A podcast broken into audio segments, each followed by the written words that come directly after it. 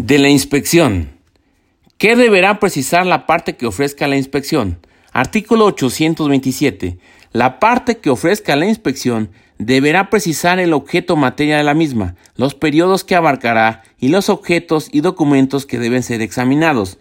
Al ofrecerse la prueba, deberá hacerse en sentido afirmativo, fijando los hechos o cuestiones que se pretendan acreditar con la misma.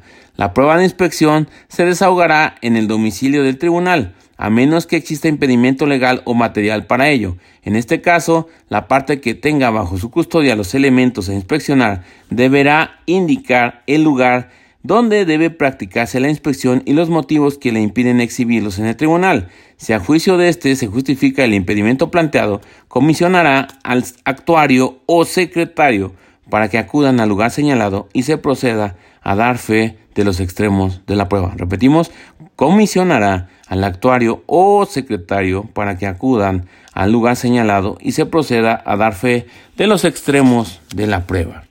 Señalamiento de día, hora y lugar para el desahogo por parte del tribunal una vez admitida la prueba de inspección. Artículo 828.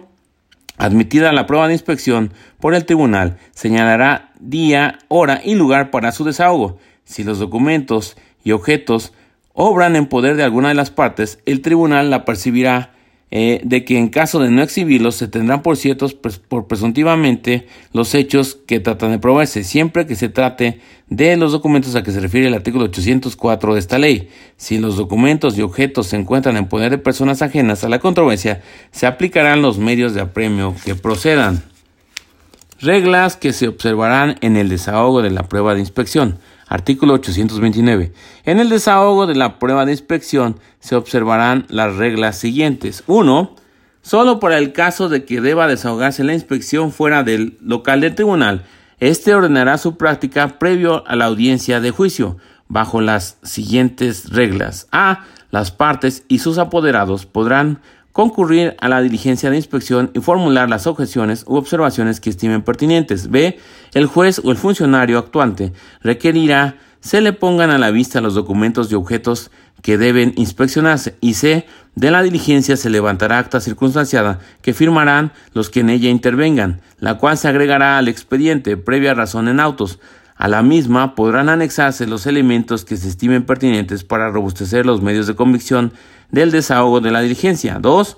En los demás casos, la prueba de inspección se rendirá ante la presencia del juez y en el local del tribunal de la audiencia de juicio, conforme a las reglas siguientes. A. El juez requerirá se le pongan a la vista los documentos y objetos que deben inspeccionarse. Y B. Las partes podrán formular las objeciones u observaciones que estimen pertinentes. Y este fue lo relativo a la prueba de inspección en la Ley Federal del Trabajo. Arriba de Chim.